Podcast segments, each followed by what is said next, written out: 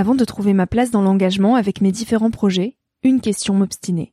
Comment faire de mon métier un vecteur de transition sociétale? Comment avoir un impact et faire ma part au quotidien? Si vous écoutez Nouvel Oeil, vous vous posez certainement aussi ces questions-là. Et si j'ai choisi la Green Management School pour soutenir mon podcast, c'est parce que ça peut réellement vous aider à vous y retrouver.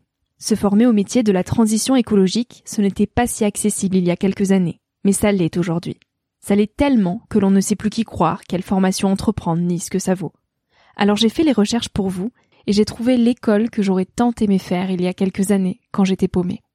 Des cours approfondis sur le climat, la biodiversité, l'agronomie, la géopolitique, mais aussi sur les modèles économiques vertueux, le tout dispensé par des spécialistes et des personnalités inspirantes.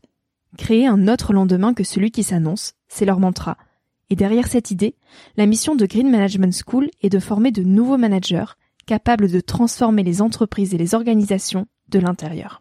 Toutes les informations sont en description. Merci à Green Management School de croire en nouvel œil en soutenant cette saison de podcast. Tout de suite, place à un nouvel épisode.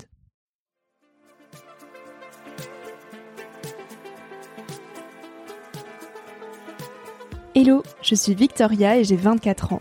Chaque semaine, j'embarque mon micro jeune et je pars à la rencontre de personnes inspirantes pour poser mes questions sur ce qui fait nos vies, dans un monde où l'on se cherche et où on questionne notre avenir. J'espère qu'écouter le parcours et les conseils de ces personnes qui ont rêvé et osé faire de leur rêve une réalité t'aidera toi aussi à avancer d'un pied plus sûr dans la vie. Alors je t'invite à emprunter un nouvel œil pour regarder le monde sous un autre angle, pour te recentrer sur ce qui est essentiel et sur qui tu es pour t'aider à trouver ton chemin et surtout à oser.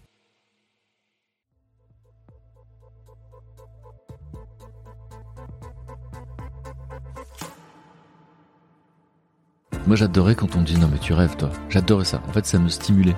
Et puis ça faisait rêver les autres aussi. Je me rendais compte qu'à chaque fois que je réalisais un rêve, il y en aura des petits euh, assez sympas qui vont être déterminants. Euh, je vois que ça n'est pas de la galerie et ça me plaît parce que ça les rend heureux. Alors c'est aussi un moteur. C'est pas juste pour les épater, c'est aussi parce que je vois que je suis en train de leur montrer, mais oui, regarde, c'est possible. Plus on se connaît, plus on sait ce qui nous fait kiffer, et plus notre vie nous ressemble.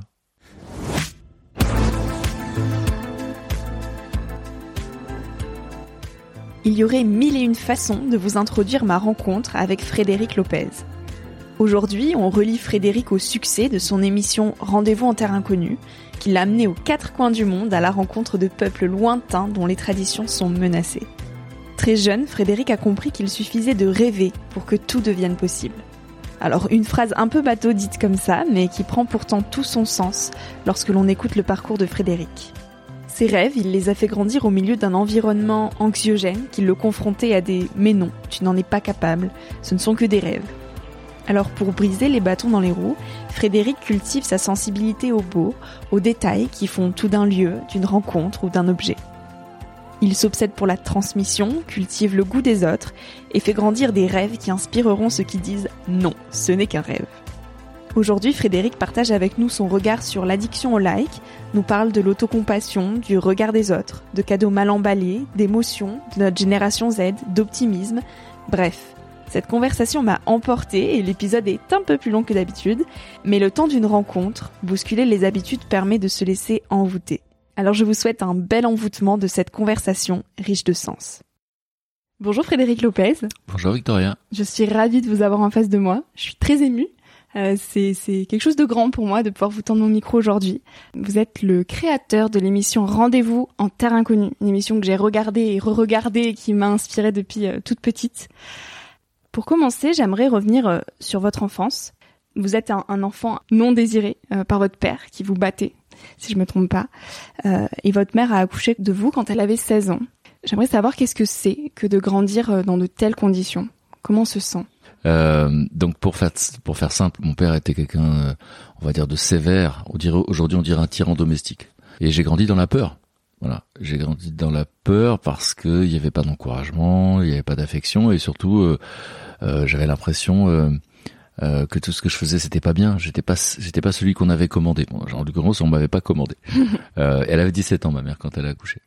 Mais aujourd'hui je suis pas dans ce regard-là. On parlera de mon enfance, hein, mais pour qu'on comprenne que voilà ils ont fait de leur mieux.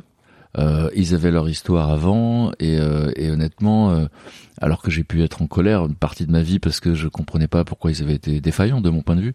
Bon, en fait, franchement, ils ont fait de mon mieux. Ça se passe super bien aujourd'hui. Donc j'ai grandi effectivement comme un enfant très très introverti, timide, avec aucune confiance en lui. Et on verra à quel moment ça s'est transformé et à quoi mm. ça m'a servi finalement. parce que ça a créé chez moi ce qu'on appelle un besoin de reconnaissance.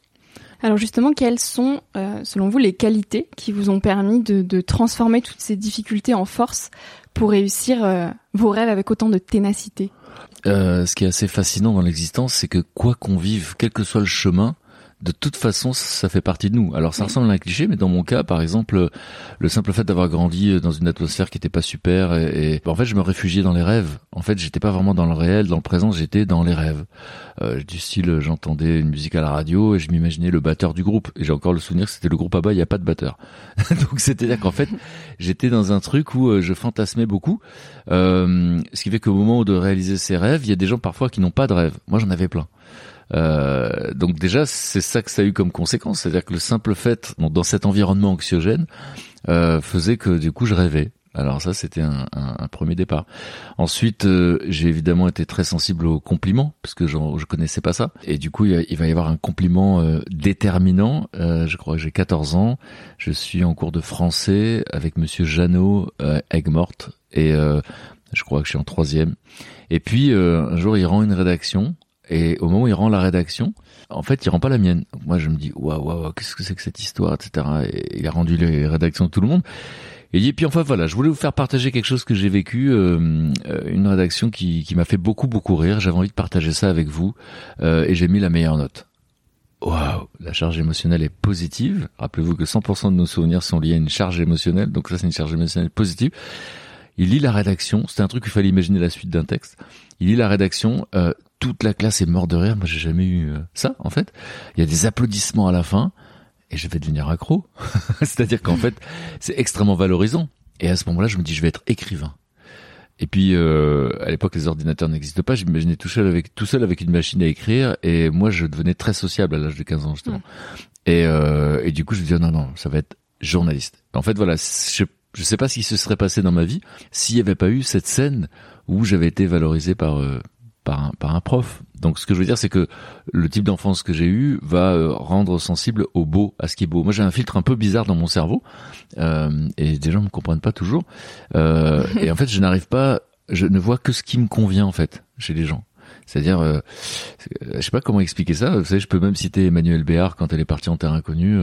elle a vu le montage et elle, elle m'a regardé. Il y avait cinq personnes devant moi, c'est pour ça que je peux le dire. Elle m'a regardé. Après le film, elle m'a dit merci Fred, c'est celle que j'aimerais être. C'est-à-dire qu'en fait, le montage avait choisi de montrer que les trucs chouettes d'elle. Euh, vous voyez ce que je veux dire? Et voilà. Et donc, je sais pas, j'ai un truc un peu bizarre dans mon cerveau, ce qui fait que euh, même la boulangère, quand elle dit euh, bonjour, comment allez-vous, je trouve cette question magnifique. Parce que mon père m'avait pas posé la question quand j'étais gosse, comment je vais? Et donc voilà, donc ça, ça ressemble de l'extérieur à une forme de naïveté, mais ça l'est pas. C'est presque un acte politique. Voilà, dans un univers ou un monde où, et puis surtout notre cerveau, vous savez que c'est notre cerveau retient souvent le négatif. Euh, bah voilà, moi je stabilote le positif et, euh, et, et ça donne beaucoup de sens. Et alors ce goût pour la découverte, l'aventure, la transmission et, l'humain, il vous vient d'où? Alors moi j'avais pas vraiment voyagé, mon père était d'origine euh, espagnole, il avait grandi au Maroc, donc on allait tout le temps en vacances au Maroc, donc c'est tout ce que je connaissais, la France, le Maroc et l'Espagne. Et puis j'avais un cousin qui faisait euh, un BTS de tourisme et qui m'envoyait des cartes postales. Et moi, je suis pas du tout manuel et je suis pas du tout collectionneur. Mais là, j'ai fait une collection de cartes postales que j'ai affichées sur mon mur. Je me souviens, j'avais pris, euh, vous savez, le, le papier transparent pour euh, pour protéger les livres et j'avais fait des petites entailles et j'avais mis mes cartes postales. J'étais trop fier de moi parce que j'avais fait quelque chose de mes mains. et j'ai passé des années comme ça à, à, à, réviser tout le lycée avec ces photos, sans faire une promesse du style j'irai là un jour. Mais tout me paraissait fou et loin, exotique, etc. C'est des cartes postales.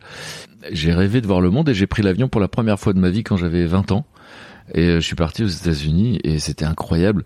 J'ai vécu dans une famille dans le New Jersey, à une heure de New York. J'ai vécu des aventures incroyables. Et euh, moi, j'étais épaté partout. C'est-à-dire que le fait d'être sur un continent différent, ça me paraissait dingue. Même la pluie, j'avais l'impression qu'elle tombait pas de la même manière. Il y avait un truc. Euh, assez fascinant. Et après, j'ai beaucoup voyagé, sac à dos, soit en couple, soit avec des amis, etc. Et, et, je me suis rendu compte au bout de je sais pas combien d'années que je me rappelais pas toujours du nom des endroits où j'étais allé. mais par contre, je me rappelais des histoires des gens. C'est-à-dire que je peux vous raconter euh, 30 ans plus tard euh, l'histoire de Alma avec son mari aux Philippines. Alors, je me souviens pas du nom de l'île parce qu'il y a 7000 îles, mais je me rappelle de son histoire. D'ailleurs, on m'a appelé longtemps la boîte noire parce qu'en fait, j'ai une mémoire assez étrange qui, euh, qui oublie beaucoup de choses, mais qui retient ce que les gens me racontent pourvu qu'il y ait des ressentis. Et, euh, et donc du coup, euh, bah, j'adorais. Enfin, c'est presque banal, quoi. hein, voir le monde, découvrir des gens. J'avais ce qu'on appelle le goût des autres. Et puis jusqu'à ce que je crée rendez-vous en terre inconnue, on va dire, qui était un, un accomplissement. À 15 ans, il y a eu un déclic qui a fait que vous êtes rebellé. Est-ce que vous pouvez nous parler un petit peu de cette période? Qu'est-ce qui a fait que, que vous avez euh, radicalement changé votre façon de vivre? Alors effectivement, donc comme je vous disais, j'ai- grandi euh, euh, avec un père qui me faisait peur. Mm. Et puis euh, à 15 ans, il y a un micro événement comme ça. Puis je vais vous faire tout à demi mot parce que c'est très particulier, mais ça pourrait lui faire du mal aujourd'hui, Mm. parce qu'encore une fois, aujourd'hui c'est quelqu'un d'autre. Mais euh, mais effectivement, je vais me rebeller. Et je vais me rebeller, ça va être physique, et on va se battre, et je vais plus avoir peur de lui en fait. Et à partir du moment où j'ai plus peur de lui, ben d'un seul coup, c'est inimaginable et inracontable. C'est compliqué pour moi de décrire ça. Je vais éteindre mon portable en live. Euh, et donc, c'est c'est euh, c'était une forme de légèreté en fait. C'est-à-dire que c'est comme une chape de plomb, c'est comme c'est une sensation qui est difficile à décrire euh, puisque vous partez de la, de la peur et le contraire de la peur c'est quoi? Alors il y a de la joie, beaucoup de joie. C'est-à-dire d'un coup j'ai plus peur, j'ai plus peur de lui, je je vais même fuguer à un moment donné, euh, euh, il va me rattraper, etc. Enfin je vais, je vais faire un peu ce que je veux en fait et j'ai plus peur. Et euh, ça permet de dire aussi que finalement, dans la maltraitance, on, est- on peut être maltraité quand on est adulte, on peut être victime de pervers narcissiques, de violences conjugales, etc. Et, euh, et donc il y a des gens qui sont des victimes, mais souvent les victimes, il y a beaucoup de livres là-dessus, racontent qu'il a fallu un jour dire non. Alors évidemment, on n'a pas toujours la force de dire non. Mais souvent dans la maltraitance, il suffit de dire stop. C'est pas il suffit, mais en tout cas, voilà, quand on dit stop, Mm. parfois ça s'arrête. Et, euh, et, et, et c'est vrai que c'est pas que de mon histoire que je m'inspire, hein, c'est vraiment des histoires que que j'ai lues, des témoignages. Et, euh, et donc voilà, donc à 15 ans c'était ça. Et d'un coup tout était possible. Tout était possible. C'est-à-dire que mon cerveau n'avait pas de limite. Euh, et on va raconter comme ça des des, des, des, des trucs un peu foufous, mais j'avais un truc où mon, mon truc à l'époque c'était qui ne tente rien à rien. Mhm. Ben oui, comme je partais de nulle part. Après j'ai un peu élaboré la phrase avec Oscar Wilde. Il faut viser la lune car même en cas d'échec Mhm. on atterrit toujours dans les étoiles. Mais en fait c'était un peu ça. Le non on l'a déjà. Alors euh, bah on va tenter notre chance. Enfin, et donc ça a été ça euh, tout le temps, tout le temps, tout le temps à partir de l'adolescence. Et donc à 20 ans, comment vous percevez la vie des grands? Alors à 20 ans, moi je suis plutôt euh, heureux parce qu'à 20 ans, je crois que je fête mes 20 ans aux États-Unis. Tout me paraît, je vais pas dire simple, en tout cas j'ai des rêves tellement forts que, que voilà. Après le monde des adultes, je connais pas si bien que ça. Au fond, je connais le monde de ma famille. C'est c'est une famille qui faisait de son mieux, vous voyez ce que je veux dire? C'est marrant parce que quand vous me posez la question, je ne je n'ai pas de vision sociétale par exemple. Mm. À 20 ans, je crois que j'étais recroquevillé sur mon histoire perso, il fallait que je gère ça. Euh, bon, on avait l'idée que c'était la crise, la crise, on nous répétait ça tout le temps, tout le temps à l'école, donc ça créait des angoisses. Mais euh, j'avais ce truc de de pas de limite. Moi, j'adorais quand on me dit non mais tu rêves toi. J'adorais ça. En fait, ça me stimulait. Et puis ça faisait rêver les autres aussi. Je me rendais compte qu'à chaque fois que je réalisais un rêve, il y en aura des petits euh, assez sympas qui vont être déterminants. Euh, je vois que ça n'est pas de la galerie et ça me plaît parce que ça les ça les rend heureux. Alors c'est aussi un moteur. C'est pas juste pour les épater, c'est aussi parce que je vois que je suis en train de leur montrer. Mais oui, regarde, c'est possible. À l'époque, moi je connaissais pas le vocabulaire, mais je découvrais ce qu'on appelle les croyances auto-limitantes. En fait, on a tous des croyances auto-limitantes et et moi j'étais en train de m'affranchir de ça Mm. et euh, et je voyais l'effet que ça faisait aux gens et, et c'était un moteur incroyable. Alors votre rêve le plus fou à cet âge-là, c'était lequel? Alors moi, je crois que j'ai rêvé d'être journaliste en fait. Euh, je crois que j'ai rêvé d'être journaliste à la télévision. Alors euh, j'étais loin de tout. Hein. Moi, j'étais à Paris la première fois, j'avais 18 ans. C'était inaccessible. Déjà voir la Tour Eiffel, c'était inaccessible. Pour comprendre, j'ai déménagé 19 fois, mais j'étais un provincial. Euh, et donc du coup, euh, j'avais pas de. C'était ouais, c'était. Je crois que c'était. Ça paraît fou parce que je l'ai vécu depuis, mais c'était vraiment la reconnaissance. C'est-à-dire euh, dans la pyramide des besoins, la pyramide de Maslow, à un moment donné, une fois qu'on a rempli les besoins primaires, il y a le besoin d'appartenance, le besoin de s'accomplir, le besoin de reconnaissance. Et moi, compte tenu du fait que on m'avait parfois traité de moi à rien, quand je dis parfois c'est un euphémisme, eh ben Mhm. du coup, euh, je crois que j'avais besoin de prouver ou de me prouver que c'était pas vrai. Et donc l'idée d'être euh, euh, dans le dans dans un petit écran, la télévision était toujours allumée chez moi. D'accord. Et donc, euh, et quand j'étais petit, je trouvais qu'il y avait de la joie parce qu'il y avait des émissions de variété. Euh, je voyais Michel Drucker qui faisait des compliments aux chanteurs, etc. Je dis oh c'est cool les compliments. Alors vous imaginez quand moi je me suis retrouvé sur le canapé de Michel Drucker et qu'il m'a fait des compliments, c'était une hallucination. C'était qu'est-ce qui s'est passé entre les deux? Vous voyez ce que je veux dire? Et et donc voilà. Donc je, je non, je rêvais de parcourir le monde. Ça paraît fou aujourd'hui de dire ça, mais je, je rêvais de parcourir le monde qui est pas de limite. Je rêvais de rencontrer des gens dans tous les milieux. C'est-à-dire que moi j'étais dans un milieu assez modeste, mais euh, mais j'aimais pas l'idée qu'on m'interdise quelque chose. Euh, et, et, donc euh, donc du coup c'était un peu un peu ça qui était euh, mon rêve, c'était euh, de vivre de de de, de bah c'est pareil fou de vivre des rencontres. C'est ce que vous êtes mm. en train de faire et vous me disiez juste avant. Bah moi j'aimerais bien vivre de ça. Alors ça paraît fou d'être payé pour rencontrer des gens. Alors évidemment c'est une question de transmission et, et ça c'est mon obsession. Moi la transmission toute ma vie ça a été ça a été une obsession.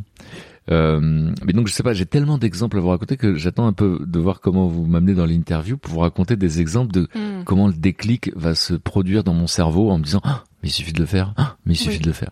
Mais justement, la, la, question qui me venait en tête, c'était euh, est-ce que vous aviez finalement un objectif précis de quelle manière vous vouliez pratiquer le journalisme ou est-ce que vous aviez donc cette euh, pulsion de vie en vous qui vous disait je veux aller rencontrer les gens mais sans finalement euh, euh, savoir réellement comment y arriver? Mhm. Comment se sont enchaînées les, les, les, expériences, les événements jusqu'à faire ce que... Ce ok, alors en fait effectivement, il n'y avait pas un objectif, je voyais pas d'autre moyen que faire des études de journalisme, je hmm. connaissais personne dans le milieu. Mais avant, en fait, euh, j'ai fait des études de marketing parce qu'en fait, c'était la mode, la publicité et tout. Et puis surtout, j'avais lu euh, beaucoup d'articles qui disaient qu'en fait, euh, le métier de journaliste était bouché. Et d'ailleurs, j'en veux parfois aux, aux, éducateurs, pardon, comment ça s'appelle, les conseillers d'orientation, oui. parce que ça m'a pas empêché de le faire. Donc dire à quelqu'un c'est bouché, je sais même pas si c'est lui rendre service, j'en sais rien en fait. sans doute que oui, hein, mais mais je sais pas. C'est compliqué parce que je me dis que ça aurait pu me décourager. En tout cas, j'ai fait un micro détour en faisant du marketing. J'ai vu que c'était pas mon truc. J'avais pas envie. De... Ça m'a servi par la suite d'ailleurs, quand j'ai dû euh, valoriser mon travail. Ça, ça, ça m'a servi. Mais c'est vrai que euh, il y avait les écoles de journalisme. Et euh, mais pour ça, il fallait avoir bac plus 2 au minimum. Donc j'ai fait un DUT de marketing. Mais les, les, les petites choses marrantes que je peux raconter effectivement, euh, qui ont été des déclics vraiment dans ma vie. Par exemple, je faisais des, des, photos. J'ai vendu des beignets sur la plage à l'âge de 15 ans, premier job. J'achète un appareil photo, mais j'ai pas d'argent pour acheter les pellicules. Il y avait des pellicules mmh. à l'époque. Et donc, je propose aux filles de ma classe de leur faire des photos comme dans les magazines. Alors, c'est pas que je suis gonflé, c'est que je suis inconscient. Alors évidemment, les photos ne ressemblent pas du tout au magazine au début, mais à force de, ben, je m'aperçois que c'est la lumière du soir, je m'aperçois qu'il vaut, c'est pas mal de mettre du flou derrière, donc j'apprends en fait comme un autodidacte et tout ça.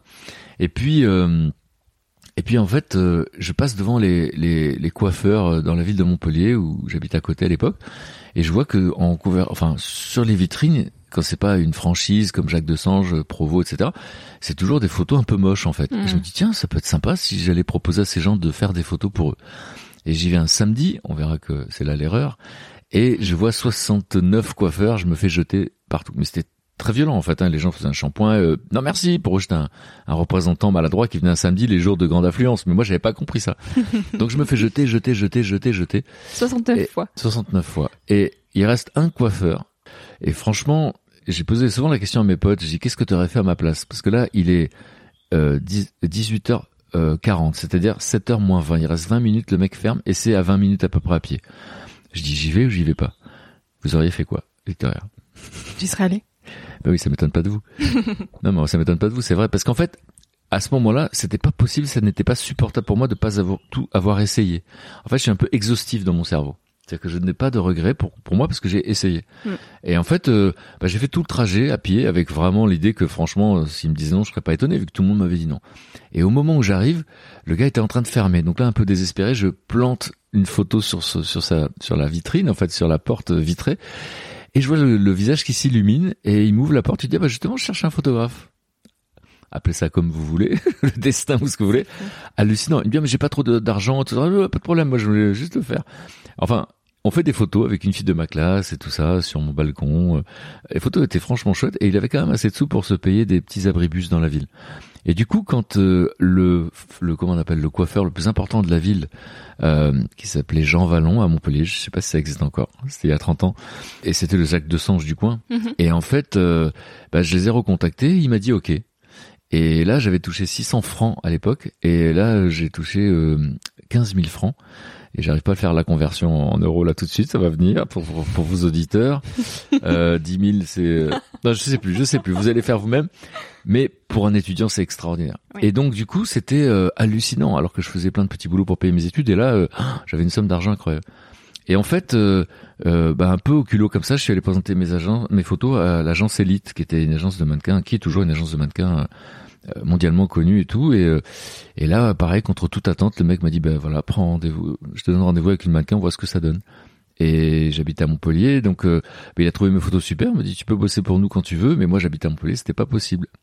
Et puis j'ai fait la même chose à New York, quand je parti à New York, j'ai commencé, et là, pareil, petite leçon de l'histoire, Mhm. je tape euh, à toutes les portes des agences pour montrer mes photos et franchement, euh, je me fais jeter à chaque fois.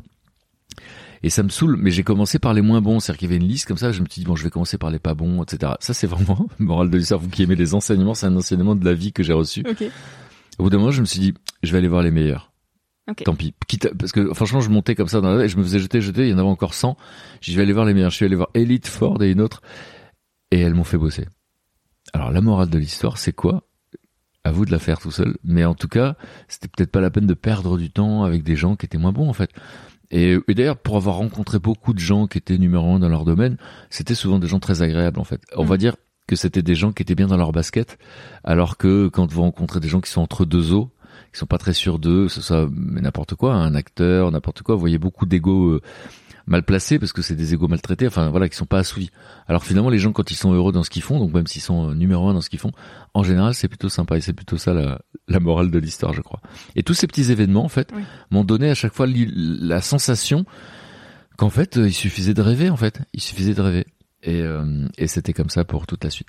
Et donc un événement en a emmené un suivant et finalement tout s'est dessiné petit à petit. Exactement. C'est la sensation que c'était possible. Merveilleux. Qu'est-ce que vous aimez dans l'inconnu?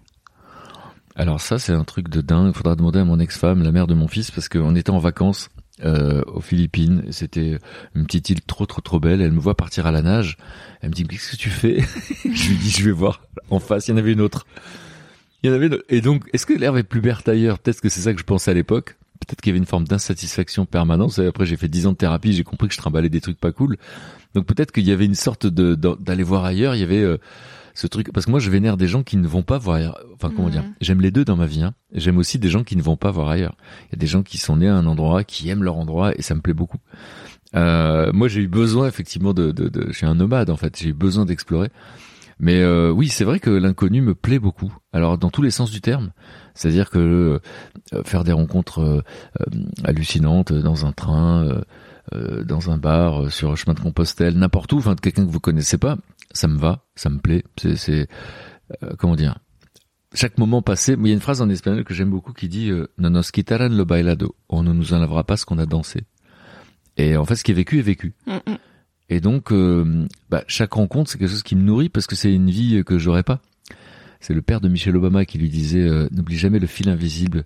Euh, derrière chaque personne, il y a le, le fil invisible de son histoire. Derrière chaque personne, il y a le fil invisible de son histoire. Et j'adore cette idée. Et à chaque fois que je rencontre quelqu'un, elle me livre un petit bout de son histoire et moi j'en ai une autre.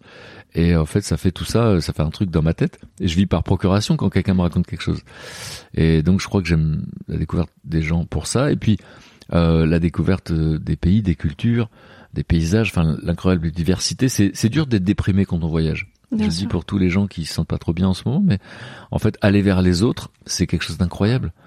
Euh, moi, j'ai été au chômage plusieurs fois et à chaque fois, au lieu de rester chez moi, ben, en fait, euh, j'avais un instinct, c'était de marcher. Je vais apprendre beaucoup plus tard que c'est le plus fort des antidépresseurs.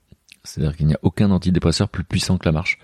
Et, euh, et je ne savais pas. Mais ceci parce que quand vous marchez dans la rue, vous croisez des regards, euh, il peut y avoir un sourire. Là aussi, le sourire a été euh, a été étudié. C'est-à-dire que quand vous souriez à quelqu'un, vous rendez heureux cinq personnes par Oui.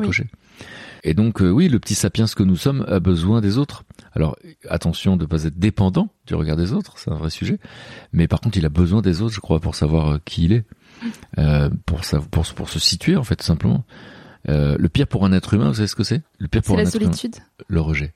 Le pire pour un, et les études sont formelles. Enfin, le pire pour un être humain, c'est le rejet. Alors euh, que vous soyez euh, rejeté de votre famille euh, parce que vous êtes homosexuel, que vous soyez rejeté de votre classe parce que vous n'êtes pas comme tout le monde, que vous soyez rejeté d'une boîte de nuit parce que vous n'avez pas la bonne couleur de peau. ça donne pas des trucs super. On dit même que Hitler, s'il avait pas été rejeté euh, des beaux-arts, il serait pas devenu Hitler. Donc euh, le pire pour un être humain, c'est le rejet. Et le contraire du rejet, c'est quoi? C'est le sentiment d'appartenance. Est-ce que c'est pas pour ça, du coup, qu'on s'attache au regard des autres? Bah oui, bien sûr. C'est bien sûr. Et c'est pour ça que, encore une fois, euh, on a besoin du regard des autres. Il faut pas en être dépendant. Et après, on parlera de votre génération qui est confrontée aux réseaux sociaux et Mm. aux likes, où là, c'est une addiction dangereuse, très dangereuse. Mais euh, dans la vie normale, si j'ose dire, parce que pour moi, les, les réseaux sociaux, c'est pas la vie normale. euh, dans la vie normale, euh, c'est normal d'avoir envie d'avoir des relations harmonieuses avec les autres.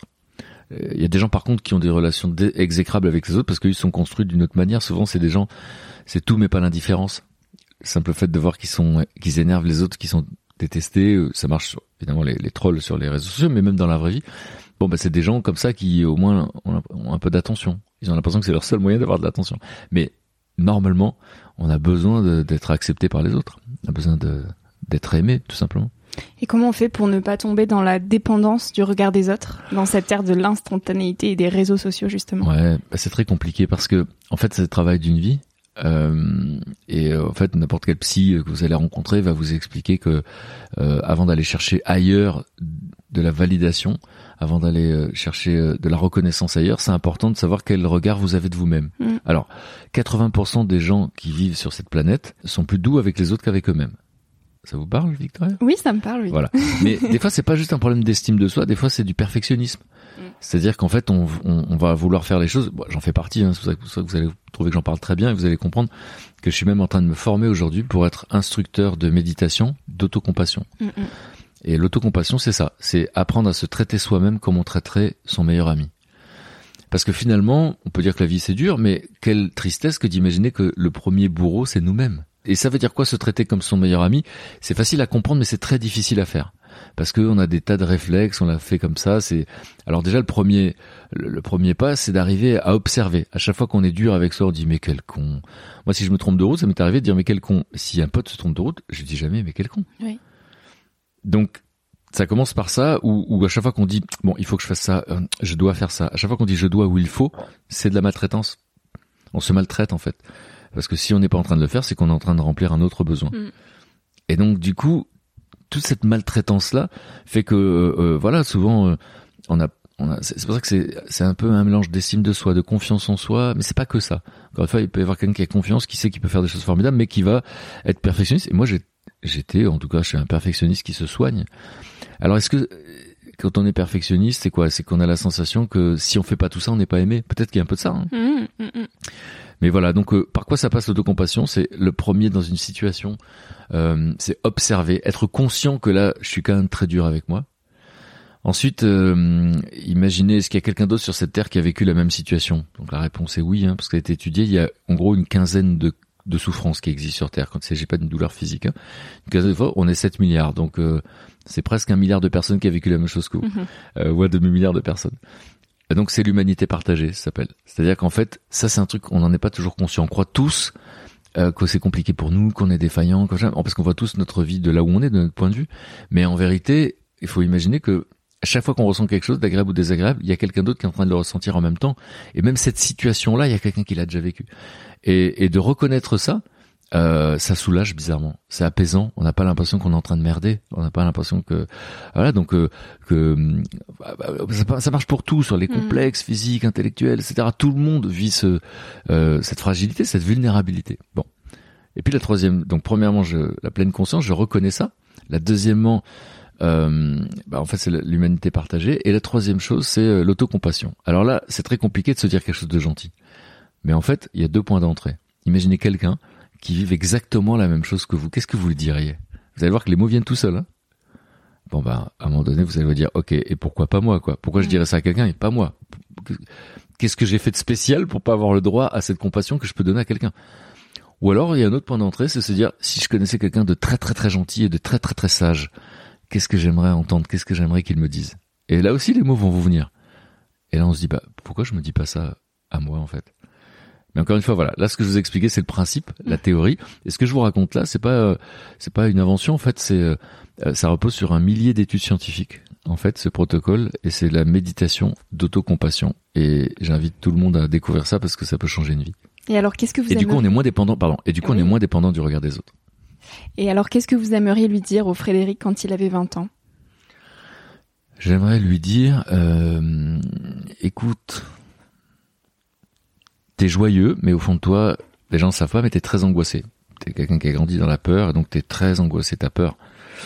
Euh, ouais, t'as peur parce que t'as ce qu'on appelle le bonheur anxieux. C'est à chaque fois qu'il t'arrive un truc, tu penses que ça va s'arrêter, etc. Et et voilà. Et ce que je lui dirais, c'est, écoute, dis-toi qu'il y aura des hauts et des bas, mais en fait, il n'y a pas de bonnes ou de mauvaises expériences. Il n'y a que des expériences. Hmm. Et, euh, et, et finalement, euh, euh, tu vas t'apercevoir que chaque truc difficile que tu as vécu, ça a été un cadeau de la vie. Alors c'est vrai que quand on dit ça, et quand on est dans une situation terrible, on se dit, non, vous êtes gentil, quel cadeau. Mhm. Et il y a des sages qui vous disent, c'est un cadeau mal emballé. Oui, ouais. Et si on fait tous l'effort de se souvenir d'un truc super pas cool, un truc super douloureux qu'on a vécu, un truc vraiment terrible, et qu'on se dit, ouais, mais qu'est-ce qui s'est passé après ça? Ça veut pas dire même qu'est-ce que j'ai appris, c'est qu'est-ce qui s'est passé après ça? Bah après ça, j'ai fait ces choix-là, j'ai évité ça, etc. Bon, bah pourquoi ça marcherait pas pour ce que je suis en train de vivre aujourd'hui, en fait? C'est pas dire ça va bien se passer, c'est il y aura des moments que tu trouveras durs, il y aura des émotions désagréables, des trucs inconfortables, des trucs douloureux, tu connaîtras parfois la solitude, parfois la tristesse. Mais en fait, c'est que des moments passagers, c'est que des c'est que passager en fait. Toutes nos émotions sont passagères. D'ailleurs, moi je suis pas bouddhiste, mais j'aime bien quand les bouddhistes disent euh, ils disent pas je suis triste, ils disent j'ai une pensée triste. On voit le côté euh, éphémère en fait. Hmm. Donc euh, je lui dirais ça, je lui dirais et, ne- et alors cette quête du bonheur que j'avais, parce qu'évidemment, euh, elle est parfois dangereuse parce que, en fait, c'est comme si inconsciemment, alors que consciemment, on sait bien que non, hein, mais inconsciemment, on croyait que on allait trouver enfin le truc. C'est ah ben voilà, Enfin, j'y suis. voilà. Alors qu'en fait, le bonheur n'est pas un état permanent, c'est juste des sensations. Et d'ailleurs, le bonheur, c'est un truc complexe parce que c'est des concepts. Les philosophes parlent de ça depuis des milliers d'années, hein, depuis au moins 2000 ans. Alors qu'en fait, euh, il y a un truc qui est de la neurologie auquel on peut être attentif, c'est tiens, est-ce qu'il y a eu de la joie dans ma vie aujourd'hui? Et c'est vrai qu'il y a sept émotions universelles primaires la peur, la tristesse, la colère, le mépris, le dégoût, la surprise, bonne ou mauvaise, et puis la joie. Et donc la joie, c'est la seule émotion positive. Finalement, à la fin d'une journée, ça vaut le coup de se dire tiens, est-ce qu'il y a eu de la joie dans ma vie aujourd'hui? Et moi, il y a eu des périodes où il n'y en avait pas, parce que j'étais très anxieux. Des périodes de succès d'ailleurs, où j'avais beaucoup, beaucoup, beaucoup de pression, je prenais ça très au sérieux, je voulais pas décevoir les gens. Et c'était des périodes, parfois, qui étaient pas joyeuses, en fait, euh, qui étaient tendues. Et donc, euh, est-ce que j'ai envie d'avoir une vie tendue? Bah non. Et quand on fait de la pleine conscience, moi j'ai découvert la méditation de pleine conscience Oui. il y a dix ans. Et ça, ça a été un- une révolution parce que ça m'a permis d'être dans l'instant présent. Parce que carpe diem, c'est de la philo, mais c'est vrai que c'est un concept. Mais être dans l'instant présent, pas être en train de remuer le passé ou pas être en train de s'angoisser pour l'avenir. Et en fait, le bonheur, il arrive à ce moment-là. Parce qu'en vérité, on commence à faire attention à nos sensations. Parce que le bonheur, c'est pas un truc intellectuel. Personne se dit, tiens, je suis heureux. Non. Vous venez de faire un footing, vous avez de l'endorphine, euh, euh, vous venez de faire l'amour, vous avez d'autres hormones, etc. Et donc, ou quelqu'un vous touche, c'est l'ocytocine. Bon, donc c'est physique, en fait. Et donc, si on est attentif à qu'est-ce que je ressens là tout de suite, qu'est-ce que je ressens là tout de suite, ben, du coup, il y a plein de moments où on se sent bien. Et, euh, et donc, euh, bah, c'est des moments de bonheur, en fait, tout simplement. C'est pas qu'on dit c'est des petites choses. C'est pas tellement que c'est des petites choses. Des fois, c'est des grandes choses. C'est une randonnée, des paysages. Après l'effort, le réconfort. C'est ces petits instants de. Mais à cause de nos émotions négatives, ça c'est la neurologie, elles sont là pour nous protéger. Bah du coup, on les voit pas. Donc ce que j'aurais dit à ce gamin de 20 ans, c'est ça. C'est, écoute, tu vas euh, découvrir euh, plein de trucs qui vont t'aider à être plus détendu, parce que j'étais quelqu'un de très grave en vérité. En fait, j'étais très grave. J'étais joyeux parce que j'étais enthousiaste. J'étais toujours enthousiaste, mais j'avais une sorte de gravité au fond de moi que que j'ai perdue avec les années. Et alors, à quel moment de votre vie vous vous êtes senti le plus en joie sur la durée? En fait, euh, tout au long de la vie, et même une journée qu'on appelle une journée de merde, en vérité, si ça se trouve, on a eu un éclat de rire, si ça se trouve, il y a eu un échange de sourires. Donc en fait, euh, quelqu'un qui dirait, ou ouais, moi je suis triste en ce moment, ben, même cette personne, après, si on parle de la dépression, c'est une maladie, hein. donc là Mhm. c'est encore autre chose. On parle pas de ça, on parle des déprimes, on parle de... Mais en fait, dans une journée, vous savez, on a 45 pensées à la minute. Et, et donc, euh, à chaque pensée, il y a une émotion. Et pour que tout le monde comprenne, euh, quelqu'un par exemple qui n'a pas l'habitude de parler en public, qui dit oh là là demain je dois parler en public, euh, ben, ben en fait vous lui demandez quelle est l'émotion, elle va vous dire c'est la peur. Donc on est d'accord. La pensée c'est je parle en public demain, l'émotion c'est la peur. Et dans le corps, qu'est-ce qui se passe? Ben il y en a qui vont aux toilettes, d'autres qui ont de l'eczéma, d'autres qui ont des migraines, etc. D'accord? Le corps réagit à cette émotion, qui réagit, et qui est associée à cette pensée. Donc je répète le triptyque une pensée, une émotion, le corps. Hmm. Bon ben, 45 pensées à la minute, vous imaginez dans une journée toutes les émotions que vous avez? Et donc, donc souvent, il y a des émotions positives, souvent il y a des négatives. Donc les moments les plus heureux de ma vie, c'est très compliqué parce qu'il y en a eu plein, plein, plein, plein, plein tout au long, tout au long de l'existence. Hmm. Mais c'est vrai qu'il y en avait que je voyais moins avant la pleine conscience. Je les voyais moins. Hmm. Donc je dirais que les dix dernières années de ma vie, je les préfère. On va dire ça comme ça. Et donc la méditation aujourd'hui, elle prend une place très importante dans votre vie, euh, à tel point que vous avez réalisé que vous étiez plus dans le faire que dans l'être. Est-ce qu'aujourd'hui vous êtes plus dans l'être que dans le faire du coup? Bah oui, j'ai 54 ans, donc je vous souhaite que ça arrive avant dans votre vie. Moi, je suis très très content quand euh, j'apprends que la ville de La Rochelle, par exemple, est la première ville d'Europe où la méditation est présente dans toutes les écoles. Parce que c'est présent dans d'autres écoles. Mais ce que je veux dire, c'est que là, c'est la ville qui a choisi ça. Euh, ou quand je sais que Frédéric Lenoir fait rentrer la méditation dans les écoles, etc. Parce que ça va être une humanité totalement différente. C'est-à-dire que les sapiens, à partir de là, seront tout à fait différents. Ce seront des êtres humains qui auront été entraînés à écouter comment ils sentent, comment ils sentent, comment ils sentent. Mais quand on écoute comment on se sent, peut-être qu'on arrête de regarder des informations qui nous dépriment. Peut-être qu'on se dit tiens j'ai besoin d'être dans la verdure alors que des fois on s'en rend pas compte. Peut-être qu'on se sent pas bien dans ce travail et qu'il suffit de tourner les talons. Peut-être qu'on n'est pas bien dans cette relation et qu'on s'affranchit de ça. Et c'est juste parce qu'on écoute comment on se sent. Donc en fait, Mmh. c'est un, c'est un truc insin. Et, et, vous parlez des réseaux sociaux parce qu'effectivement, vous êtes une génération confrontée à ça. Et, euh, et ben c'est l'antidote en fait. C'est-à-dire que la méditation de, de, de, de pleine conscience, c'est d'être capable de tout éteindre, les écrans, etc., de se poser, d'observer ce qui se passe à l'intérieur de nous. Et il y a rien à faire. Tout le monde croit que c'est arrêter de penser. Donc il y a des gens qui disent ah j'y arrive pas. Ah bah non, c'est pas possible d'arrêter de penser. C'est juste observer. Mais vous imaginez pas, vous faites ça 10 minutes, c'est des vacances. C'est-à-dire d'un coup vous n'êtes plus sollicité par les notifications, euh, par euh, par tous ces gens dont le métier c'est de nous capter notre attention. J'ai envie de dire nous voler notre attention. On pourrait presque dire nous voler notre vie. Hein. C'est-à-dire qu'en fait, encore une fois, euh, il y a du bon et du mauvais dans les réseaux sociaux. Mais ce que je veux dire, c'est que tout le temps qu'on passe devant un écran, peut-être qu'un jour on va se dire waouh, mais j'aurais pu faire plein de trucs en Ah, fait. C'est énorme. Qu'est-ce que vous aimeriez lui dire à ma génération aujourd'hui? Quel conseil vous aimeriez lui partager? Alors, moi, je trouve que c'est une génération génialissime. Sincèrement, pour plusieurs raisons. La première, c'est que j'ai lu un sondage un jour, euh, c'était en couverture du journal Le Parisien, et qui disait 78% des jeunes de moins de 26 ans sont optimistes. Incroyable. Alors que Fran- les Français sont le pays le plus pessimiste du monde. Mm. Donc déjà, super. Ensuite, moi, je me suis dit ce jour-là que j'allais consacrer le reste de ma vie, non pas à vous donner des raisons d'être optimiste, à vous montrer que vous avez raison d'être optimiste. Vous avez raison d'être optimiste. Et donc, je vais vous donner deux. Et après, je continuerai pour. pour Ouais. Je vais vous donner deux exemples concrets. Euh, moi, j'invite tout le monde à lire un bouquin qui s'appelle Humanité, une histoire optimiste, qui est un bouquin d'un historien euh, de 35 ans qui est en train de, vous re, bah, qui va nous reformater le cerveau en fait. Parce que nous à l'école on a appris les guerres et l'entre-deux-guerres. Et on finit par croire que l'homme est un loup pour l'homme etc alors que l'histoire montre le contraire. Et qu'en fait euh, l'être humain contrairement à ce que beaucoup de gens ont laissé croire c'est pas euh, chacun pour soi le sapiens il est là aujourd'hui parce qu'il est capable de coopération. Et vous avez rencontré Pablo Servigne qui rêve effectivement que la société occidentale développe une culture de l'entraide Mhm. voilà. Mais on se rend bien compte que en cas de coup dur, et c'est arrivé pendant la pandémie, même si c'est pas ce que les, les infos nous racontaient en majorité, parce qu'elles sont habituées à raconter des histoires stressantes, mais en vérité, on a tous vu des trucs de solidarité extrêmement émouvants. Et puis, n'hésitez pas à lire aussi un livre qui s'appelle Factfulness. C'est un, titre en anglais, mais c'est un livre en français de Hans Rowling, qui est quelqu'un en fait qui fait des statistiques et qui vous montre en fait que, en fait, il n'y a pas de rapport entre l'image et la vision du monde qu'on a et la réalité du monde. En clair, il n'y a pas de rapport entre nos peurs et les réels dangers. Et je répète cette phrase, il n'y a pas de rapport entre nos peurs et le réel danger. Hmm. 51% des Américains pensent que quelqu'un de leur famille peut mourir dans un attentat. En fait, euh, la chance de mourir dans un attentat est de 0,0 je sais plus combien. Et puis il faut lire aussi un livre de Michel Serres qui Oui. s'appelle euh, C'était mieux avant. Et entre parenthèses, sur la couverture, il y a marqué Ça tombe bien, j'y étais. voilà. Et en fait, tous ceux qui pensent que le monde s'est jamais aussi, enfin, tous, tous ceux qui pensent que tout fout le camp, blablabla, Hmm. en fait, c'est exactement le contraire de la réalité. C'est-à-dire, le monde ne s'est jamais aussi bien porté. Et je répète, le monde ne s'est jamais aussi bien porté. En revanche, ça veut pas dire que le monde va bien. Il reste, et évidemment, on le voit tous, et de plus en plus, et à la bonne heure, beaucoup de souffrance, beaucoup d'inégalités, beaucoup d'injustices. Mais j'ai la sensation que on y est plus sensible que d'habitude, qu'avant, où on acceptait ça. Et c'est tant mieux. Et l'histoire de l'humanité, c'est quoi? C'est à chaque fois qu'on s'intéresse à un problème, on le règle.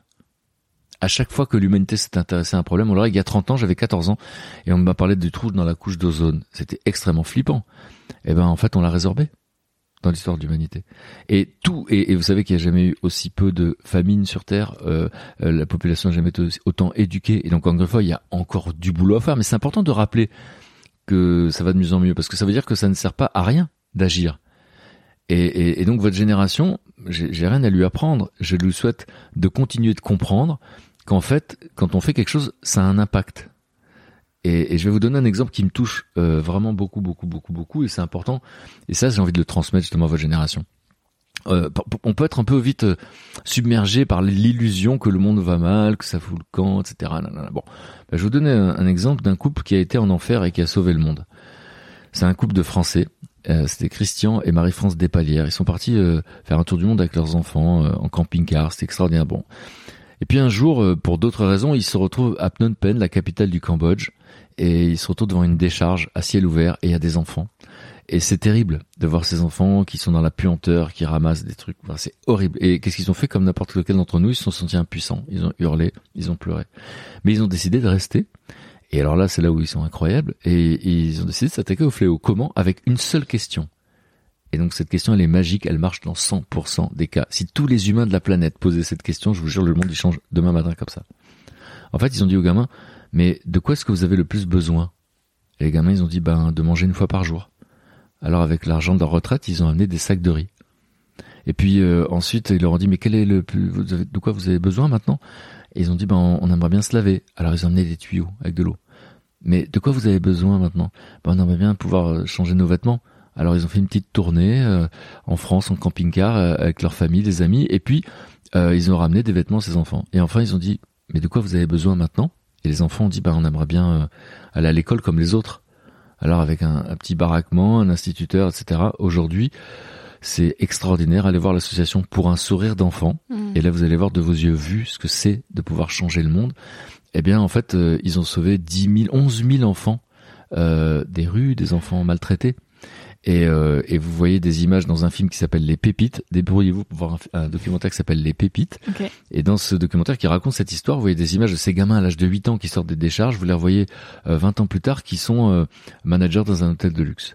Et donc c'est ce petit couple qui a fait ça. Alors eux, quand vous leur demandez, ils sont émus. Enfin, le monsieur est parti maintenant, mais mais Marie-France, elle, elle est émue parce qu'elle dit oh là là, les gens sont généreux. Parce que sa vision du monde à elle, c'est que les gens sont généreux. Parce qu'en fait, elle sait qu'elle aurait rien fait toute seule. Nous, on l'admire elle, mais elle, elle admire les gens.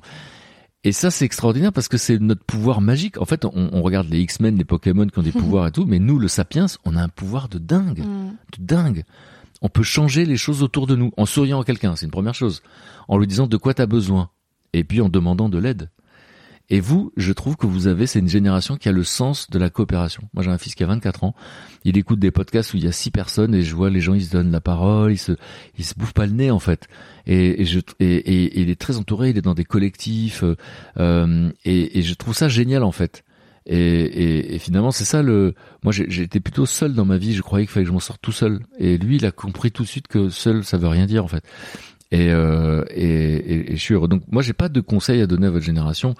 Euh, je peux juste te dire, bon bah, j'espère que vous êtes conscient que ces histoires de le monde virtuel est un piège. Faire attention parce que là aussi, il y a une petite série géniale sur Arte qui s'appelle Dopamine où on vous montre en fait comment euh, à chaque fois que vous faites un truc sur le, le, virtuel, bon ben il se débrouille pour vous rendre accro.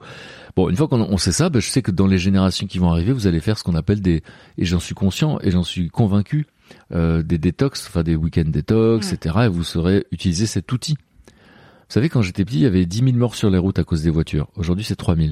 Parce qu'en fait, on a appris à s'en servir. Bon, bah là, les réseaux sociaux, on va apprendre à s'en servir.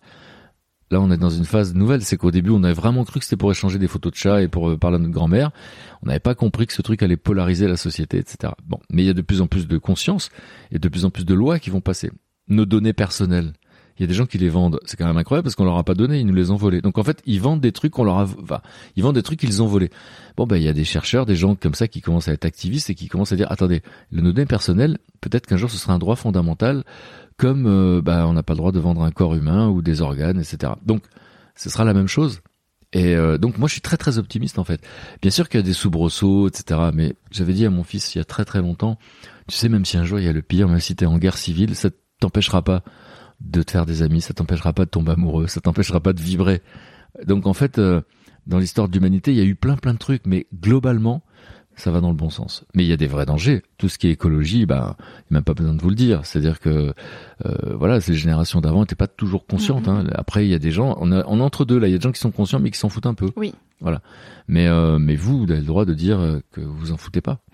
Et, et, je vois mon fils qui a des comportements hyper vertueux. C'est lui, c'est hyper normal. Donc, euh, donc, moi, vous êtes une génération effectivement qui n'est pas la mienne parce que vous avez, c'est très troublant, c'est-à-dire que vous avez un, un et c'est impossible de parler en général, mais c'est quand même une génération qui est confrontée justement à ces réseaux sociaux, au monde des adultes. Nous, à l'époque, c'était pas trop ça. Mhm. Euh, donc voilà, donc je, je, pourrais jamais faire de généralité sur une génération, oui. euh, mais c'est une génération que je trouve très attachante euh, parce que consciente des problèmes et, et qui est moins individualiste, je trouve. Et face à cette crise climatique, vous êtes aussi euh, toujours aussi optimiste? Il faut l'être. Regardez le, trou dans la couche d'ozone, c'est quelque chose qu'on devait pas. Euh, enfin, je pensais pas qu'on le réglerait en fait. Donc, euh, il n'y a jamais eu autant de lanceurs d'alerte. Euh, il n'y a jamais eu autant de pétitions. Moi, je change le monde dans mes, je change le monde dans mes toilettes. C'est-à-dire, je me suis abonné à un truc de, de pétition, et d'un coup, tous les matins, ils m'écrivent et tout, et je signe. Et on est 3 millions, 4 millions, etc. Et ça fait bouger les lignes. Donc, euh, bien sûr qu'il y a des dangers réels, mais pour garder un peu d'optimisme, il y a des tas d'espèces qui étaient sur le bord de l'extinction et qu'on a sauvées. Mm. Euh, encore une fois, l'homme est capable du meilleur comme du pire. La Terre a porté Hitler et Nelson Mandela. Et, et nous-mêmes, en tant qu'êtres humains, on est capable du meilleur comme du pire. Sauf que quand on a peur, on est capable du pire. Et pour moi, le sujet, c'est la peur, en fait. C'est effectivement, si on reste connecté aux écrans, on est dans la peur. Euh, les fake news sont six fois plus diffusées qu'une que la réalité. Donc l'humanité, c'est pas de moi, c'est de Michel Serres, mais l'humanité traverse une crise de la vérité, une crise de confiance. Et, et en même temps, c'est très intéressant parce qu'il y a des gens qui ne méritaient pas notre confiance. Par exemple, il y a beaucoup d'industriels, j'ai pas dit tous, il y a beaucoup d'industriels qui nous ont vendu des trucs pas cool, euh, qui ont provoqué des maladies, etc., avec trop de sucre, trop de gras, trop de bon. Alors que le, le, parquet, le, le, packaging, le marketing nous disait le contraire. Donc, quand on trahit notre confiance, c'est normal qu'on soit méfiant. Mais donc, ceux qui vont émerger dans l'histoire de l'humanité, c'est ceux à qui on peut faire confiance. Moi, j'ai un pote qui s'appelle Mathieu Baudin de l'Institut des futurs souhaitables. Il est prospectiviste intéressez-vous à son travail. Euh, lui, il est convaincu qu'un jour, il y aura des élections sans candidat. Okay. Parce que finalement, les gens qui postulent, ils vont tout faire pour nous séduire, donc forcément, ils vont un peu nous mentir. Mm. Et après, on est déçus. Mais on dit souvent, les promesses n'engagent que ceux qui les font. Euh, ceux qui y croient, pardon. Les Mm. promesses n'engagent que ceux Oui. qui y croient. Euh, mais des élections sans candidat, ça voudrait dire quoi? Ça veut dire qu'on va voter pour quelqu'un euh, qui est compétent et qui accepterait pour le bien commun de consacrer un peu de temps. Euh, donc voilà, donc bien sûr que il y aura, mais la crise climatique, encore une fois, c'est c'est c'est évident, c'est c'est comment dire, ça pourrait être quelque chose de très flippant. Mais moi, ça me rend optimiste qu'on en parle, parce que si on n'en parle pas, ce serait dramatique. Donc ça veut dire que ça rentre dans les esprits. Avant les écolos, ils étaient, euh, ça m'a toujours fait rire, on les faisait passer pour des ayatollahs ou des intégristes. Faut le faire quand même. Mm, mm. C'est-à-dire, Est-ce que l'ayatollah, c'est le mec qui jette son paquet, son, son... est-ce que le, le, le- l'intégriste, c'est celui qui jette son pot de yaourt dans la rivière ou celui qui lui fait des bisous? Donc on faisait passer les gens qui aimaient la nature pour des gens perchés. C'est quand vrai. même extraordinaire. Encore un peu. Bah, c'est extraordinaire. Donc faut juste prendre un tout petit peu de recul, un peu dézoomer et te dire, moi pour moi le monde est divisé en deux. Vous allez comprendre. Il y a ceux qui en rajoutent au malheur du monde et ceux qui tentent de l'apaiser. Mm. Chacun fait sa part. Et partout où on est, chacun fait sa part. Encore une fois, euh, la plupart des gens sur Terre font leur part. Alors bien sûr, euh, euh, les patrons de Monsanto, ils peuvent se poser la question. Les gens qui font des cigarettes et qui des millions de gens, ils peuvent se poser la question, eux. Mais la majorité des humains, ils rendent le monde meilleur, en vrai. Et il y a aussi ceux qui osent prendre leur vie en main et ceux qui n'osent pas. Qu'est-ce qui fait la différence entre ces deux? Mais je crois que c'est dur de dire ça parce que, en fait, tout le monde fait de son mieux. Oui. et on est tous différents. Et en fait, il y a des gens euh, qui aiment les habitudes, euh, qui aiment les rituels et qui n'ont pas forcément tort et qui sont apaisés comme ça et qui sont contents de ce qu'ils voient autour d'eux, etc. Il y en a d'autres, j'en faisais partie, euh, qui avaient besoin de voir le monde et ça ressemble à une insatisfaction chronique aussi. Vous voyez ce que je veux dire Oui, oui. Et donc, euh, il y a personne qui a tort et il y a personne qui a raison. Mhm, Il y a que sûr. des gens qui remplissent leurs besoins. Mm. Donc, prendre sa vie en main, euh, bien sûr, quand vous dites 75% des Français rêvent de changer de vie. Bon, bah, c'est dommage s'ils le font pas. Et on sait qu'il y en a qui n'oseront pas le faire. Mm. Donc c'est pour ça que quand on est jeune, c'est pas mal de se dire un peu, tiens, c'est pas qu'est-ce que je vais faire plus tard parce que ça c'est tellement compliqué. Ça c'est encore un truc triste qu'on demande à des gamins de 15 ans ce qu'ils voudront Elle faire plus tard. cette question. Voilà, ça n'a pas de sens. Euh, par contre, ce qui sera génial, c'est quand ça ça sera rentré dans l'éducation nationale. Je sais que c'est pas demain la veille, Mais j'invite tous les jeunes à faire du développement personnel pour apprendre à se connaître. Pourquoi? Parce que quand on se connaît, quand on sait ce qui nous rend heureux, d'un seul coup on se dit ah mais moi mon truc, les moments où je vois pas le temps passer, ça s'appelle un état de flow. Moi le moment où je vois pas le temps passer, c'est quand je reçois des potes et tout. Ah peut-être ça se trouve tu vas faire un truc dans l'accueil, tu vas avoir ton resto ou je sais pas quoi. Euh, moi c'est quand je fais quelque chose de mes mains. Bah ouais, les métiers manuels rendent plus heureux. Euh, moi c'est quand je suis en train de prendre soin. Bah ouais, parce que ça aussi c'est des métiers qui rendent heureux. Donc en fait c'est c'est plus on se connaît, plus on sait ce qui nous fait kiffer et plus notre vie nous ressemble. Voilà, donc prendre sa vie en main, il y a tous les âges, il y a des gens qui changent de vie et je trouve ça magnifique. Euh, encore une fois, il n'y a pas de... C'est clair que il y a des gens qui sont des victimes, il y a des enfants qui sont des victimes, il y a des vraies victimes. Et puis parfois on croit qu'on est victime et ça c'est les fameuses croyances mmh. euh, limitantes. Mais mais encore une fois, euh, euh, il faut pas avoir trop d'exigences envers soi. Être une meilleure, le développement personnel a des défauts, c'est être une meilleure version de soi. Mais on est une meilleure version de nous chaque seconde de notre vie on est la meilleure version possible de nous. Euh, ce qu'on se souhaite tous, c'est de trouver notre place, mais pour ça, faut savoir ce qui nous plaît. Et ce qu'on se souhaite tous, et ce qu'on souhaite à chacun, c'est euh, d'éprouver le moins de souffrance possible, donc d'être entouré. Et c'est ça aussi, c'est, c'est à part la souffrance physique, c'est euh, c'est la souffrance mentale, c'est l'isolement, c'est la solitude. Et c'est vrai que notre société elle est complexe parce que, par exemple, ils ont nommé il y a quelques années en Angleterre une ministre de la solitude. Oui, j'en ai entendu parler. Dans l'histoire de l'humanité, c'est un truc de dingue.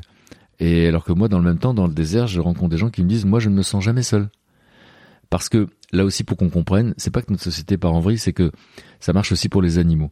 Quand un bouquetin est en haute altitude, il est dans la coopération. Dès qu'il est euh, dans la vallée, il est plus individualiste. Nos sociétés, en fait, à chaque fois que j'ai rencontré des humains en terre inconnue, au bout du monde, dans des endroits très reculés, ils sont dans la solidarité. C'est une histoire de survie. Dès qu'on est dans le confort, alors on a moins besoin des autres et on est mmh. individualiste. Et donc notre société, elle est l'illustration de ça, tout simplement. Et donc Pablo Servine, que j'ai eu la chance de rencontrer, qui a été votre premier invité, ben il est en train de dire est-ce qu'on peut créer là, est-ce qu'on est obligé d'attendre le chaos pour euh, pour faire de l'entraide? Lui, il aimerait bien qu'on n'attende pas.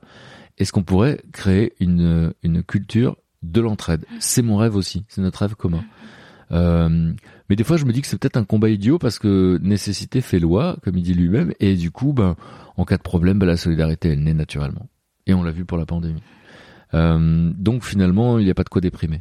Il faut, moi, je, je crois à l'idée que chacun, là où il est, euh, vous savez, quand on dit quel est le, comment va le monde, bah, c'est compliqué. Parlons du monde quand vous éteignez les écrans, ok? Donc maintenant, votre monde, c'est ce qui se passe autour de vous. Bon, comment bah, Demandez-leur comment ils vont. Demandez aux gens comment ils vont autour de vous et, quel est ton besoin. ça se trouve, euh, euh, votre voisine va dire, bah, mon besoin, ce serait que vous m'aidiez à faire les courses une fois par semaine. Super. Euh, quel est votre besoin? C'est que vous m'aidiez à tondre le gazon. mon besoin, c'est... Ouais, mais c'est ça le monde en fait. C'est pas, c'est pas autre chose. L'état du monde, il vous est raconté par qui? Par les chaînes info?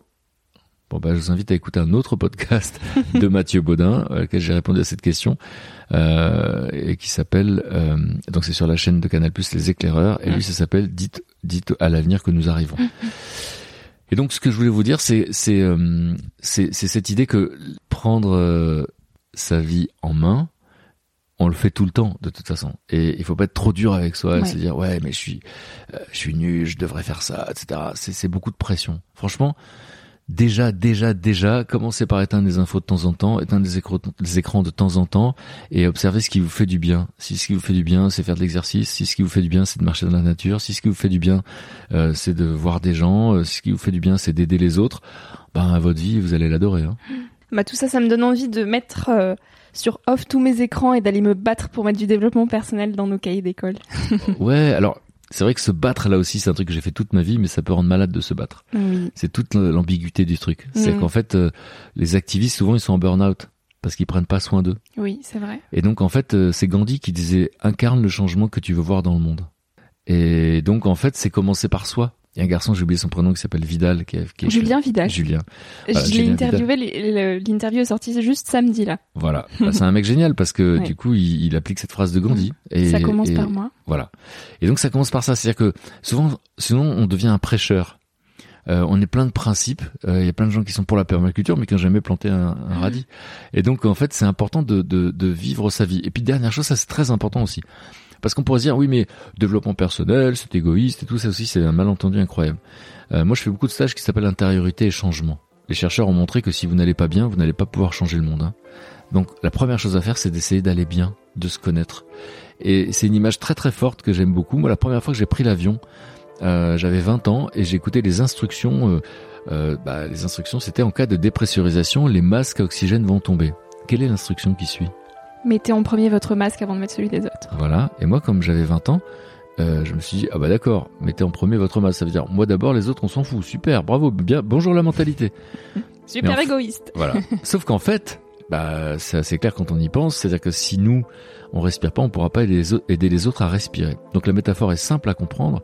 C'est que si nous on va pas bien, alors on n'arrivera pas à faire en sorte que les autres aillent bien. Si vous allez, vous dites par tiens j'ai fait un massage. Aujourd'hui je me suis fait faire un massage. On va dire ah bah ça va, on s'emmerde pas. Bah ouais, mais parce que vous, on a pris soin de vous, vous avez pris soin de vous, alors du coup vous allez pouvoir prendre soin des autres. Et ça c'est une règle incroyable, très très important. Si vous devez retenir un seul truc de notre rencontre, c'est ça. Parce que malheureusement, euh, j'ai passé un diplôme il n'y a pas longtemps, donc j'en suis assez fier. C'est à la fac de médecine de Strasbourg, c'est médecine, méditation, neurosciences. Et en fait, euh, bah, la plupart des gens c'est des soignants, c'est des aidants. Et souvent c'est des gens qui sont en burn-out parce qu'ils aident, ils aident, ils aident, ils aident les autres, ils veulent sauver le monde et sauver les autres, mais ils prennent pas soin d'eux. Et c'est quand même la base de la base. Donc, rappelez-vous, l'autocompassion, prendre soin de soi, écouter ses propres besoins pour ensuite écouter ceux des autres. Merveilleux. Merci beaucoup Frédéric Lopez. Merci à vous. Merci à toi d'avoir écouté l'épisode jusqu'ici. Si ce moment t'a plu, je t'invite à le partager, à laisser quelques étoiles sur iTunes ou Spotify, ou à faire une story sur Instagram pour que je puisse te repartager. En attendant de se retrouver lundi prochain, tu peux me suivre au quotidien et m'écrire sur la page Instagram Nouvel Oeil. Sur le site internet www.nouveloeil-podcast.com, tu pourras aussi t'abonner à ma newsletter. J'y partage des inspirations, des nouvelles, des astuces et des petites choses qui font notre quotidien. Je te dis à la semaine prochaine pour de nouvelles aventures et en attendant, savoure la vie comme il se doit et fais des choses folles.